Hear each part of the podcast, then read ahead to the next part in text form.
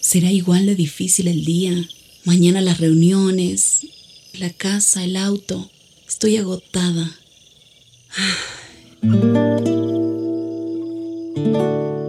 No importa cuántas cosas me hayan angustiado hoy. Me acercaré a Él porque Él tiene descanso para mi alma y mi mente. Cuando mi corazón está tranquilo, puedo escuchar su voz en quietud y confianza. Mi fortaleza está en descansar en Dios. Ven a descansar.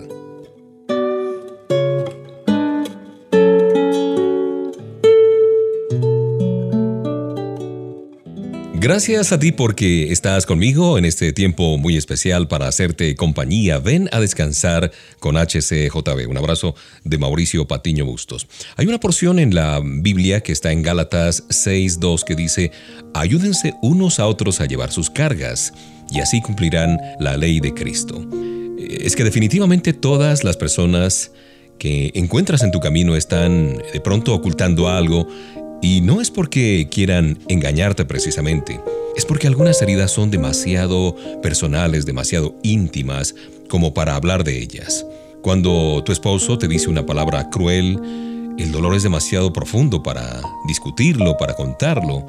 O de pronto cuando tu esposa escucha tus palabras ácidas, se siente destrozada, pero no puede demostrarlo, no puede exteriorizarlo. Así que los dos como se dice popularmente, lamen sus heridas y tratan de evitar los comentarios y las preguntas de otras personas. ¿Acaso te encuentras así el día de hoy? ¿Estás luchando con algo demasiado difícil como para hablar del asunto? Si es así, recuerda que los demás están haciendo lo mismo probablemente. Con frecuencia, el enojo es un síntoma del dolor, el distanciamiento aparente solo el miedo de ser descubiertos y de pronto rechazados. Jesús veía lo mejor en las personas e hizo todo lo posible para mostrarles su misericordia y aliviar sus cargas. ¿Recuerdas cómo trató a aquella mujer que fue sorprendida en adulterio, que nos cuenta el Evangelio de Juan capítulo 8? Jesús la animó a esta mujer porque con él toda hierba mala tiene el potencial de ser o convertirse en una rosa. Recuerda que todo el mundo está pasando por cosas que de pronto no está compartiendo contigo, no está discutiendo contigo. Están llorando lágrimas que no ves y se sienten solos en maneras que no puedes imaginarte. Así que en lugar de añadir más carga a esta persona, tratemos de aliviarla.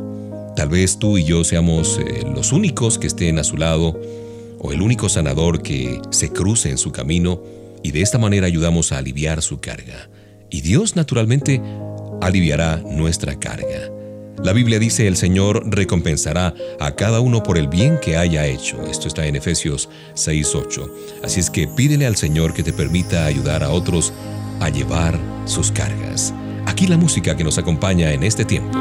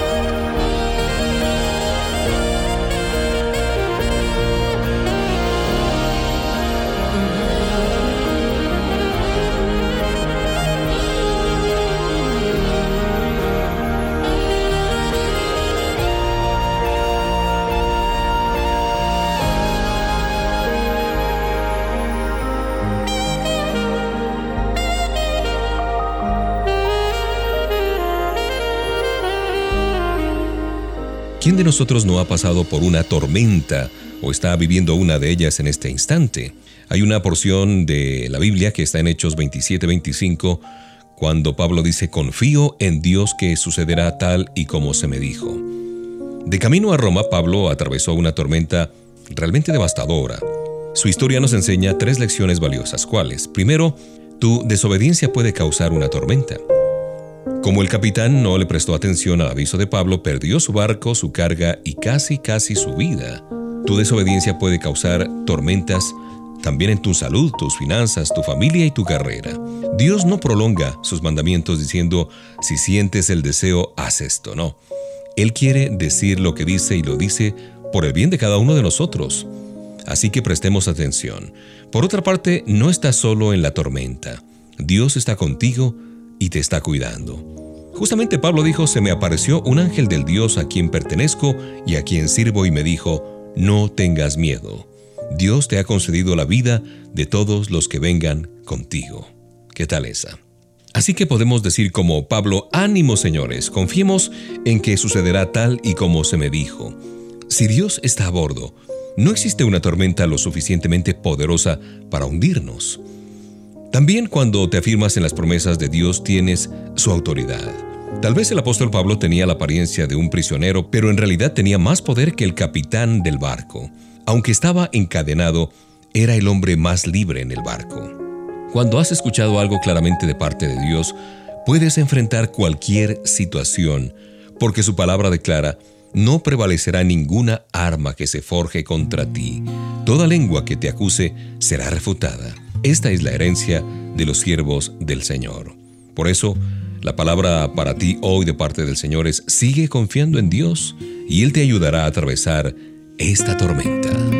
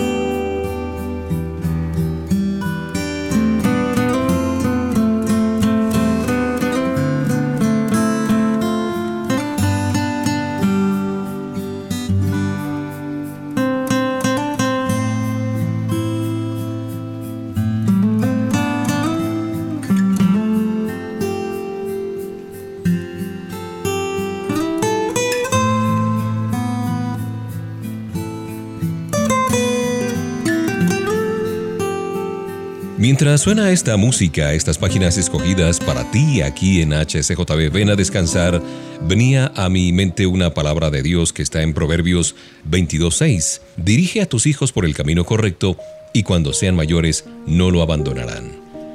El periodista William Harding Carter escribió lo siguiente, solo hay dos legados perdurables que podemos anhelar dejarles a nuestros hijos. Uno son las raíces y el otro son las alas. Cuando los hijos saben que son amados incondicionalmente, son hijos con raíces profundas. Y, naturalmente, son capaces de enfrentar lo que sea que la vida les depare. De igual manera, cuando inculcas a tus hijos un sentido de confianza en sí mismos y los animas a soñar, les estamos dando alas. Y cuando les das ese deseo de ganar, ya están en la mitad del camino hacia el éxito. Pero si permites que crezcan sin ese ánimo, sin ese deseo de ganar, entonces están a medio camino del fracaso. Eso significa que como padres debemos demostrar que tenemos confianza en nuestros hijos para que aprendan a tener confianza en ellos mismos. Es cierto, cada niño y cada niña tiene en su interior una semilla de grandeza que ha sido puesta allí por Papá Dios, y cuando les dejamos saber que nosotros creemos en ellos, le estamos echando agua a esa semilla y dándole la oportunidad para crecer. ¿Te has dado cuenta de cómo la gente por lo general da la talla o se cae de acuerdo con su nivel de expectativa? Cuando criticamos constantemente a nuestros hijos, se convierten en adultos negativos, temerosos, que están dudando de sí mismos y de sus capacidades. Pero cuando creemos en ellos y damos por sentado que les irá bien, ellos recorrerán la milla extra. ¿Para qué? Para tratar de estar a la altura de sus expectativas. Si les damos dinero, lo van a gastar. Pero si les damos la fe en Dios y en ellos mismos, lo más probable es que sobresalgan en lo que hagan en la vida. Por eso, lo importante de desarrollar en nuestros hijos la confianza en sí mismos.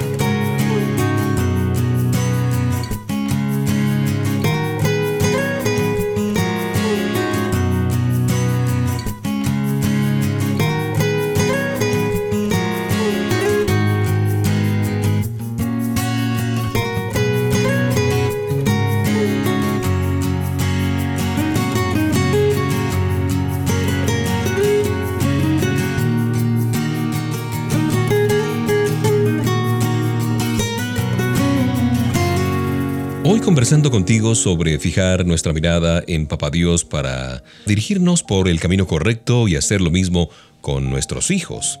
Para llegar a ser la persona que Dios quiere que seas, tienes que fijar tu mente en las cosas correctas. De pronto tú dices, ah, si tan solo las circunstancias fueran distintas, si todo fuera diferente, si no tuviera tantos inconvenientes, tantos problemas, tus circunstancias no determinan la calidad de tu vida. Tu manera de pensar sí lo hace. Hay un poeta llamado Frederick Langbridge que escribió lo siguiente. Dos hombres miraron a través de los barrotes de una prisión. Uno vio el fango y el otro vio las estrellas. Los dos hombres estaban en circunstancias idénticas, pero sus perspectivas eran totalmente diferentes. Uno buscaba belleza y la encontró. El otro más bien se enfocó en la fealdad y también la encontró. Así es como funciona. Tus circunstancias en la vida producen ciertas emociones. Entonces la pregunta es, ¿Cómo cambias tu respuesta emocional cuando te sientes impotente ante la gente y ante las circunstancias? El cambio real siempre comienza aquí, en la mente de una persona. La misma Biblia afirma porque cuál es su pensamiento en su corazón, tal es él. Eso está en Proverbios 23, 7. De modo que nuestra manera de pensar refleja inevitablemente nuestra manera de vivir. Por lo tanto, el desafío para convertirnos en la mejor versión de nosotros mismos, en la persona que Papá Dios quiere que seamos, es pensar pensamientos extraordinarios. de pronto dices, pero es que no puedo evitar pensar de la forma en que pienso. Entonces, dejen que Dios los transforme en personas nuevas al cambiarles la manera de pensar. Eso dice Romanos 12.2. No cabe duda, la palabra de Dios nos ayudará a pensar con fe en lugar de pensar con miedo, con temor, con angustia, con seguridad en vez de ansiedad y con alegría en lugar de negativismo. Una vez que fijemos la mente en los deseos del Espíritu, nuestra vida comenzará a cambiar favorablemente. Los que viven conforme al Espíritu fijan la mente en los deseos del Espíritu, dice Romanos 8:5.